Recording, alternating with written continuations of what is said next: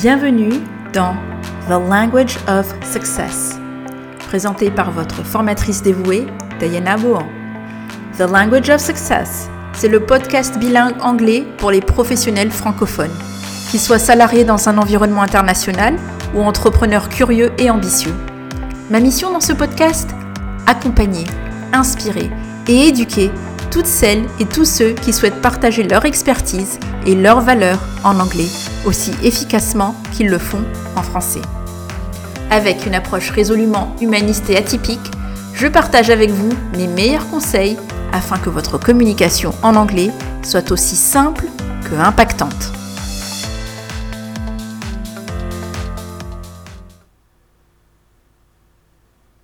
Chère auditrice, chers auditeurs, bienvenue à ce nouvel épisode de The Language of Success. Je suis votre présentatrice, Diana Bohan, formatrice en anglais professionnel.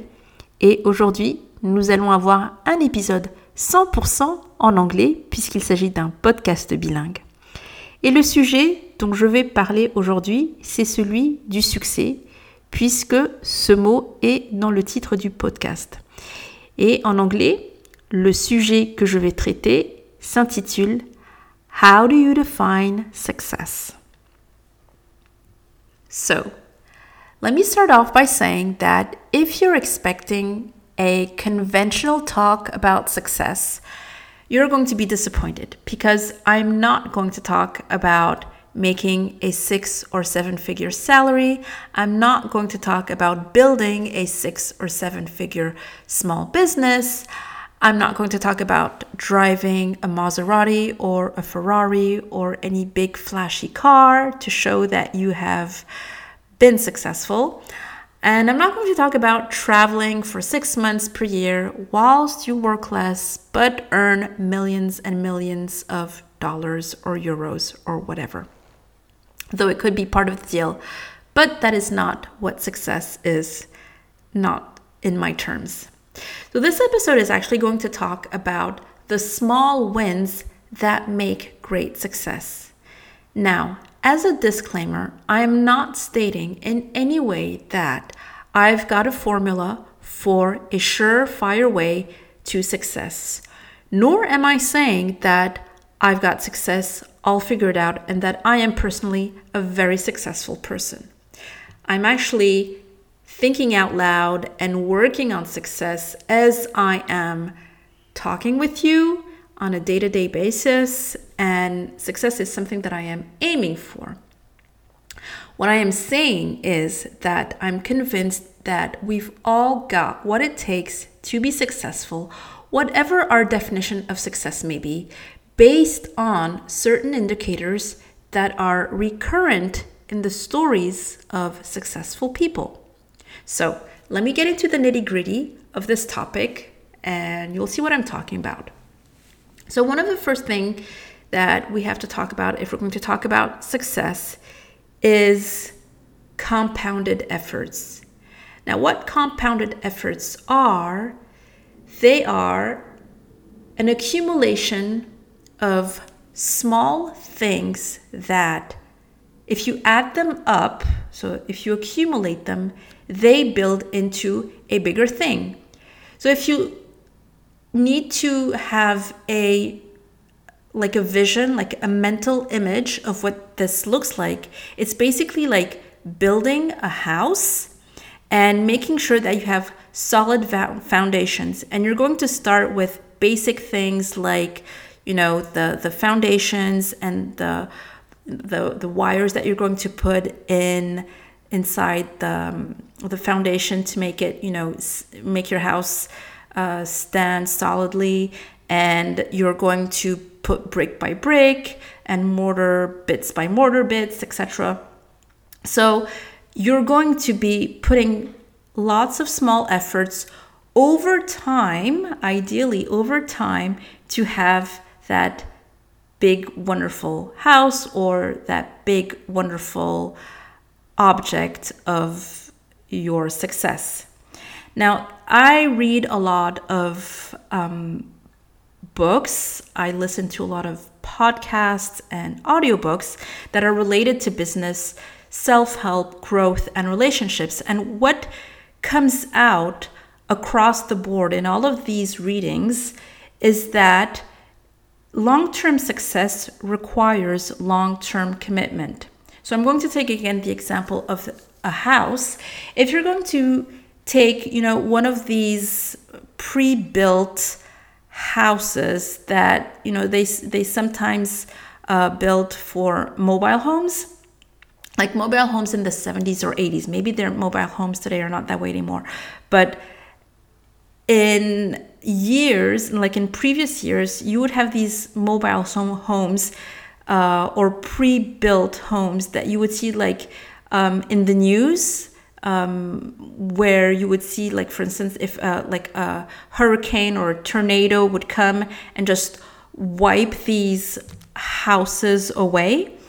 And the reason why these houses were so fragile and didn't stand the test of bad weather or time is that they were not built on solid foundations and they were not built with, you know, the idea of building step by step in a solid and consistent way. Compound efforts mean that you're going to put in small, regular efforts and you're going to focus on the efforts that you're putting in. You're going to focus on the quality more than the quantity of the efforts that you're putting in so that in the end you get the result that you're looking for. So let me um, maybe transpose this to something again that is that will be relatable to you. If you're someone who is into sports or if you're someone who is into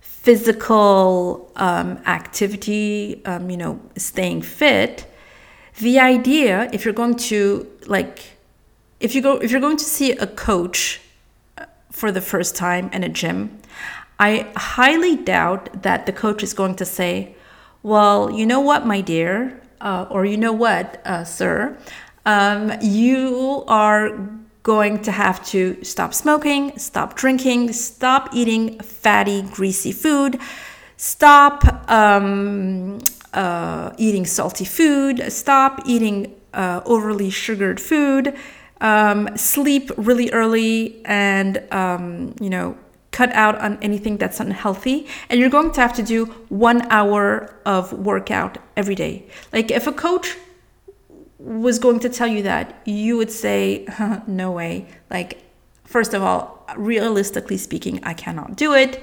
And second of all, like, it's radical and I, I don't think I'm going to get the results I want if I do that. I'm I don't I'm not sure I'm going to able I'm not going to be able to stick with it, and I'm not sure I'm going to a, be able to um, get the results I want. I actually want because if you radically do all of those things, like if you were able to do them, I'm almost sure that your body would have some sort of reaction uh, to, for example, reducing all of that and then putting your body into a lot of physical exertion just because you're not used to it. So, the idea, if you're going to be putting change into your life and bringing change to reach success is to put in work, but put it in small, consistent, and focused ways.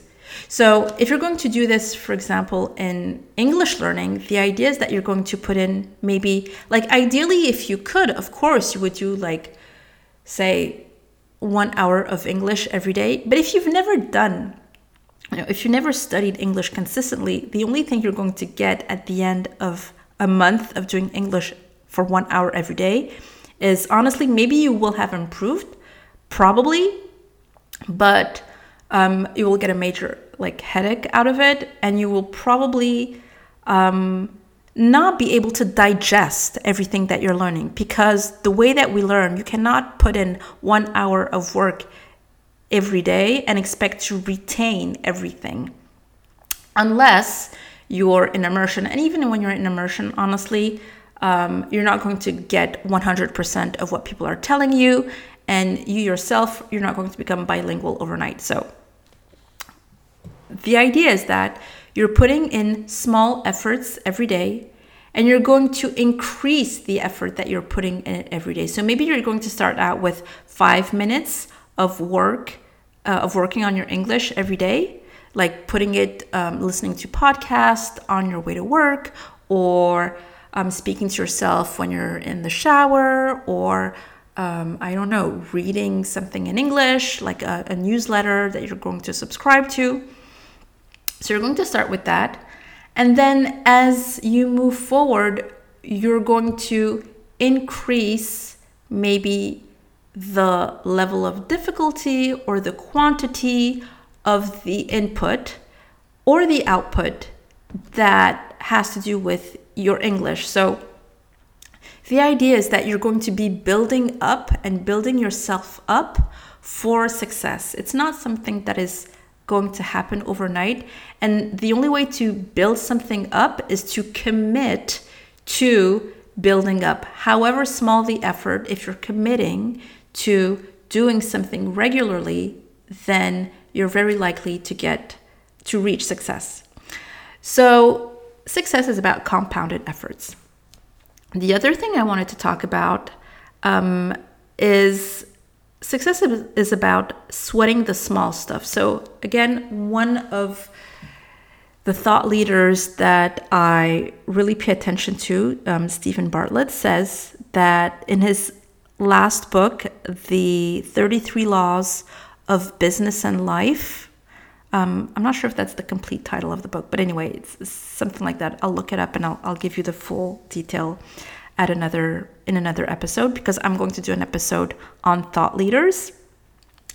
He says that success is about sweating the small stuff. So sweating the small stuff basically is about going the extra mile, doing what other people won't do and that's going to bring you the success you're looking for. So example, you are at the workplace and you are looking to get a promotion or you are looking to get a project that um, you, you, know is going to um, you know fulfill you or interest you or just you know participate in your professional um, advancement. And your let's say you, you, your work is going to be observed and compared with that of your peers and that of your colleagues. So, the way for you to stand out is to sweat the small stuff, to pay attention to the little extra details that are either going to improve the customer experience, um, whether that customer is someone outside of your organization or customer experience in the sense it's going to improve the way the system works inside your company or the way you your manager um, is expecting you to work. So doing the small stuff like doing the extra work giving going the extra mile is about the small stuff and the small steps towards success if you're going to transpose this to english learning small stuff sweating the small stuff is for me about being mindful, thoughtful in your learning. So I'm going to take two examples. One example is when I have a student and he or she makes a mistake and I correct that mistake. If we if I really take the time to explain what the mistake is about, um, we're going to go over it. I'm going to check that the student seems to have understood, seems to have understood. And you know we go through exercises etc and then we're going to have a speaking activity and the student is going to make the same mistake again then for me the student hasn't sweat the small stuff in the sense that he or she hasn't been attentive mindful of what he or she is saying as he is saying it. Because if you're making the same mistake over again, it means that you're just sort of what you want is to speak and you want to talk fast, but you're not actually paying attention to what you are saying. You're not paying attention to the details of how you are saying what you are saying. Another example about sweating the small stuff when you're learning English.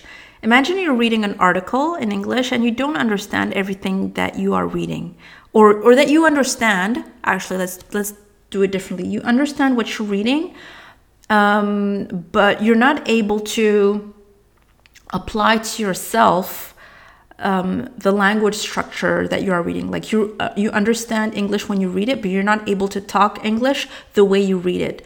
So, sweating the small stuff would consist in. It would consist in, for example, analyzing the structure of the sense of the sentence that you are reading okay? You you're you've come across a sentence that you found you find really interesting that's simple and you say hey i'd like to be able to you know express myself in that way.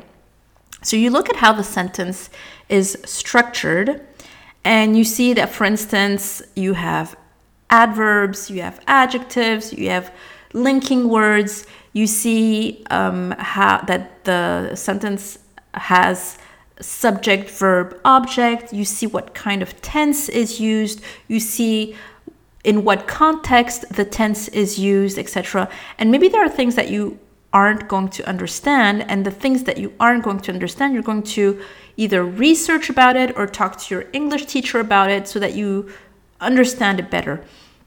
That's sweating the small stuff. That's paying attention to the details of how can I do better than where I am now? How can my my tomorrow self be better than my today self in English? So if if you're working on that, then in, inevitably you're going to be successful in English because you're going to be building up compound effort. You're going to be building up on positive habits, on, on, on things that you're learning, one on top of the other. Number three factor for success is failure. So, um, failure, the, the fact that failure is an important success, is an important factor in success has been um, mentioned, written about in literature. You hear about it in social media.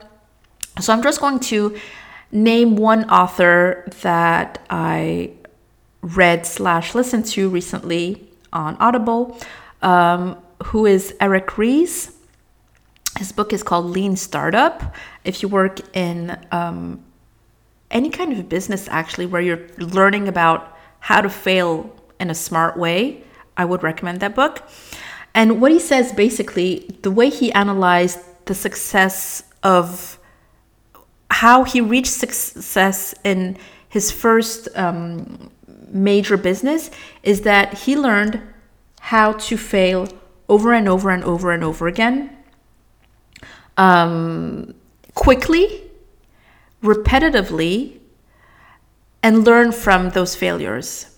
Basically, the idea is the more you fail, the more the more you fail, the more often you fail, the more your failures are close to one another, the more you are able to basically adjust, adapt, tweak your strategy towards success. And I think this is true because if, for instance, you are always stuck or always working the same way and you're not questioning yourself or you're not looking at the indicators that are telling you that the way you are doing things are not leading you to success, then you can't improve. Like, you know, there's this um, uh, saying that says, uh, so I'm going to translate from the French one, even though it's it's French, but like the idiot looks like the the, the idiot is the person, and I've, it's the person who keeps doing the same thing over and over again and expects um, something to change.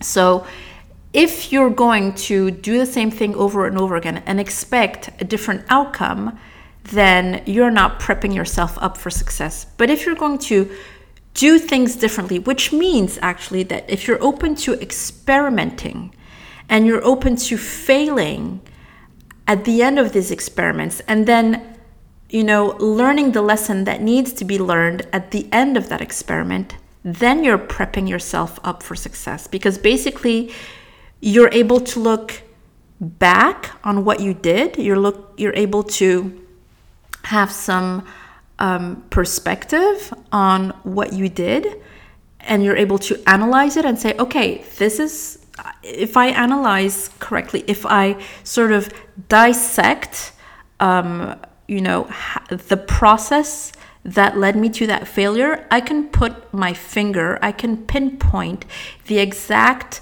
things that led me to failure and maybe actually even you may not even pinpoint the reason why why you failed. So you may not get the answer, but then you're going to try to do something differently. And then you're going to compare the two things that you did. And then you're going to be able to realize that, oh, well, the first time I did it this way, I didn't understand why. So I tried to do something radically different. And I realized that, oh, this way worked. And the reason why way number two worked as opposed to way number one is that blah, blah, blah, blah, blah, blah. So you're comparing and you have, you know, different points of references to analyze and compare until you, you know, these are drafts. It's like you're drafting, drafting, drafting, you know, until you get your chef d'oeuvre, you're, you're, you're getting your final masterpiece, quote unquote. So this is why failure is um, important and inevitable, I think, for success. Fourth point success is about resilience. And resilience, um, there's a, definition in Wikipedia about this, uh, about what a resilient person is. So the sentence is long, but it says it's the mental processes and behaviors in promoting personal assets and protecting self from the potential negative effects of stressors. So, this is taken from a review, uh, I think it's a Canadian review. Um, I'm just reading it straight off Wikipedia. Um, Resilience Training in the Workplace by Robertson, Cooper, Sarkar, and Curran. So, basically, what the sentence is saying is that resilience comes from overcoming difficult situations, flipping difficult situations and turning them to your advantage. So I would say very in a, in a very sort of raw way that it's turning the ugly into something beautiful.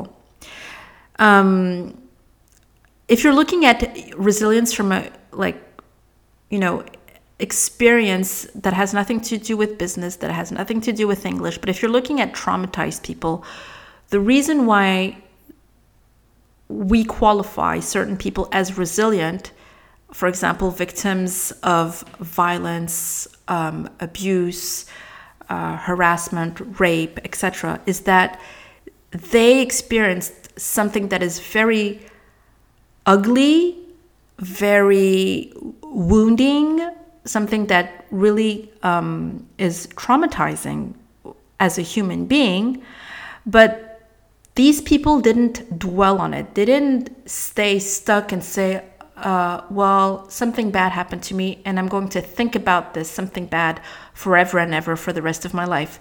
They took that unhappy, ugly experience and they turned it into something that would be make them stronger that would be a positive force in their life and that would maybe even inspire other people to be courageous and overcome their own state of depression or unhappiness or etc.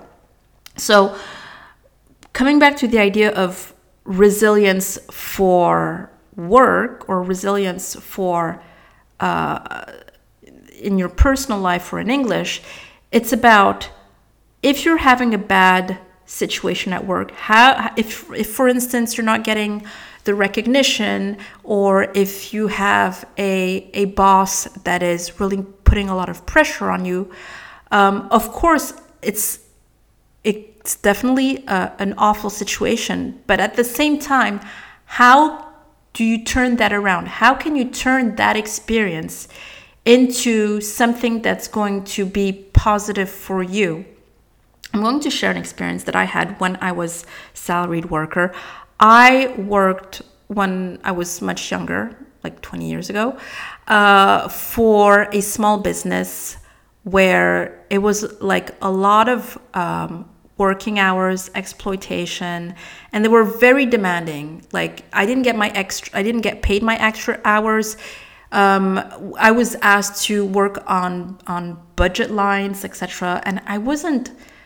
I wasn't trained on that. I didn't have the experience, and I made a lot of mistakes, so failures.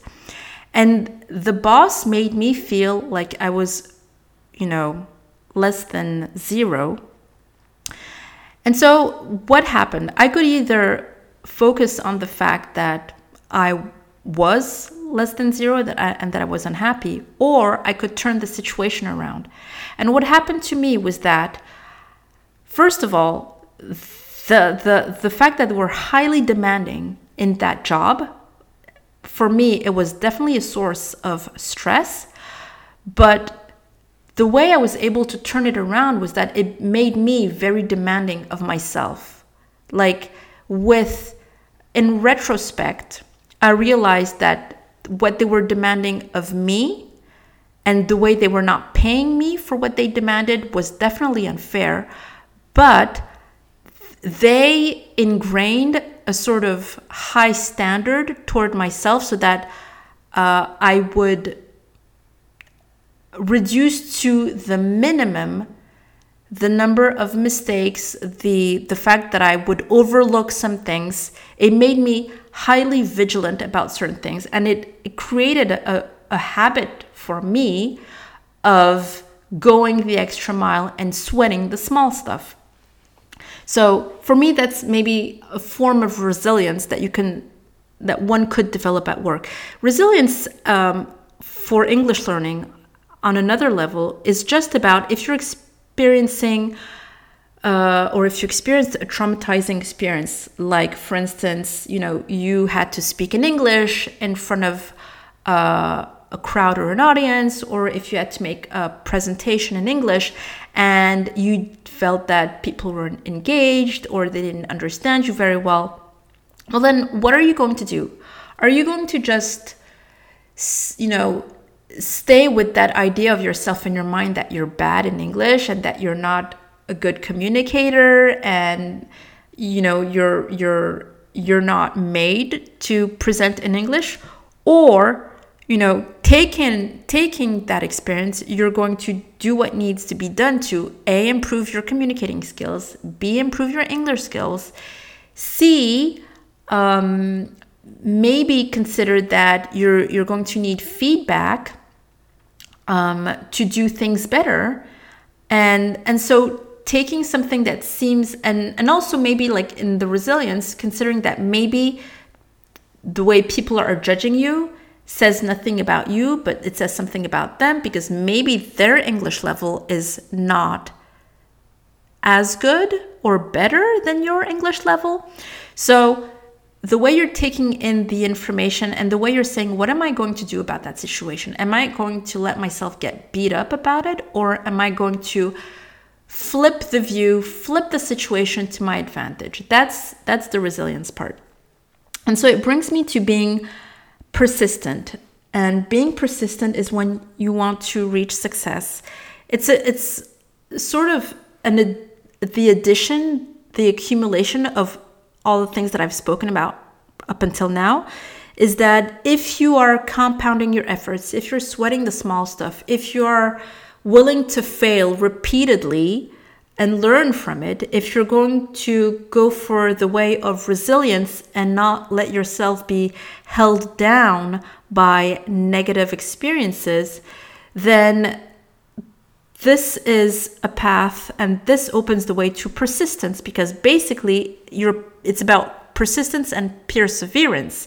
Basically it's about saying okay no matter what i'm going to continue and and persevere and persist in that the in the path that I've chosen.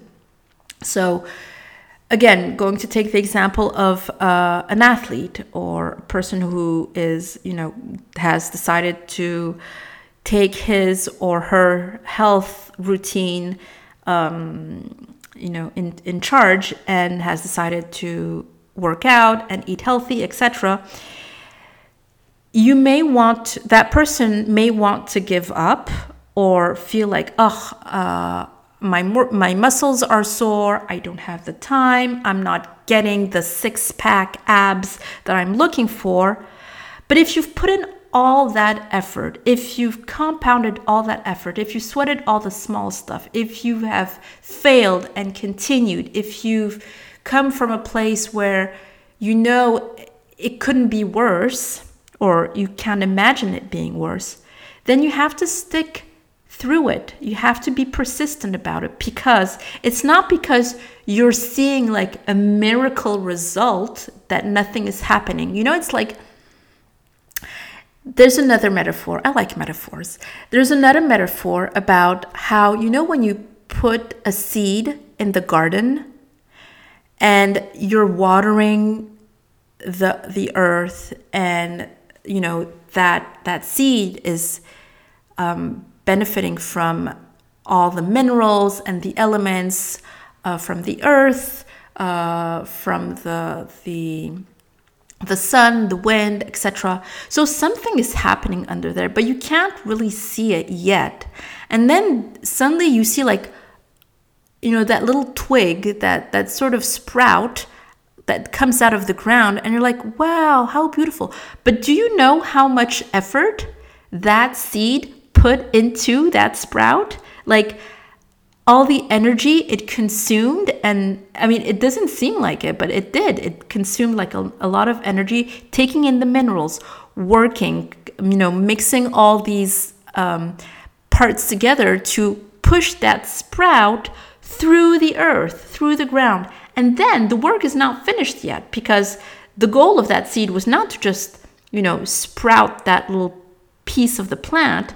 I mean, the goal of the seed is to sprout, grow into a plant, and the plant to bear fruit and you know eventually um, have flowers, etc. So it's it's just part of the process. But if it hadn't persisted through nature's will, okay, I, I I concur. But if if there hadn't been a bit of persistence compared to other seeds that were probably you know sown put into the ground and and watered etc then it wouldn't have given the result that we have and so this image that i've just given you um, i also wanted to take it as the example for the next thought which is success is a milestone it's not an end point so success is not like ta da, you're successful now, game over.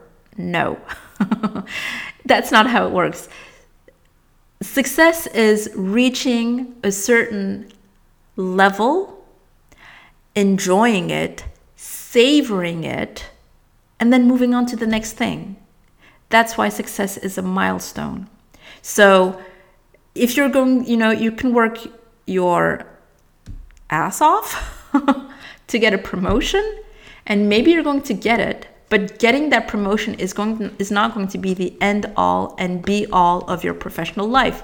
It's a milestone. It's like hooray i got there. But then you're aiming for what's next right? But you're going to savor the fact that you got that promotion and that you're going to be able to learn new things and that you're going to be able to meet new people evolve etc same for your business. If you're a business owner, maybe um, you're working very hard to reach a certain uh, level of uh, revenue or turnover. And when you finally get there, it's like, oh my gosh, or even getting your first clients or, you know, whatever your milestone may be, you're like, oh my gosh, I, I got there. I reached that level. I reached that step Wow. And you have to savor it. You have to enjoy it. You really have to pat yourself on the back and recognize that it's the fruit of all those efforts, failures, sweating the small stuff, the resilience, the persistence. It's it's all that that you know appear crystallize in that one event that is a milestone, but it's not an endpoint because when you get those clients or when you get that revenue, then maybe you want to think about how do you expand? How do you reach new clients? How do you develop new products etc etc so and that's going to create new challenges for you. Same for english. Um, it's it's not going to be about reaching a certain level. You're, you you may say okay i want to reach a b1 level or a b2 level or i want to be proficient. That's not where things are going to end. It's going to be about already reaching that first level of maybe, hey, I was able to talk 15 minutes straight in English, find my words. Um, and at the end, actually, you know, I wasn't, it was strange because I, I didn't feel like I did anything extraordinary, but in fact, I was able to do something. I was able to hold that conversation. And then you enjoy that and you savor that. And then you want to say, okay, next step, I'd like to be able to be with a crowd of people who are all talking with different accents at different speeds and be able to interact you know more or less confidently with these people. So that might be your next milestone etc etc so it's going to be success is not something that is static. It's something that is moving and that's where the paradox is is that on the one hand when you reach that milestone you have to be able to enjoy it, to, like I said, pat yourself on the back, congratulate yourself, you know, look back and say, oh my goodness, I went from down there to up here. But then you also have to, when, once that sort of euphoria of reaching that area has, you know, died down, be able to look at the next step and say, okay, how can I make this still interesting for myself, challenging, but not so challenging that I'm going to want to give up to reach the next step? And how can I make it fun, you know, make it so that I want to hang on and make it so that i f- I'm making progress, but I'm not feeling the the pain of the progress or I'm not feeling the the euphoria of the success, but if I look back, I realize that yeah, hey, I I did something good here. That's that's what success is for me. That's I hope for you how you can define success is all those factors that I've just named, which are again compounded efforts, sweating the small stuff, learning to lean into failure, learning to work with that those negative things in your life to make your character stronger and resilient and be persistent. So, we are at the end of today's podcast. I tried to make it as short as possible. There were so many things to be said about this topic. Um, thank you for sticking with me until the end. And uh, if you have any points of view that you want to share um, about this topic, um, you can um, comment if you have a platform that allows you to comment. And you can also send me an email um, if you go to my website, www.gonativeformation.com. Um, send me an email, and I, I love to get your feedback on that as well. Otherwise, I wish you a lovely end of the week, weekend, and I will talk to you in two weeks' time in French again on the language of success.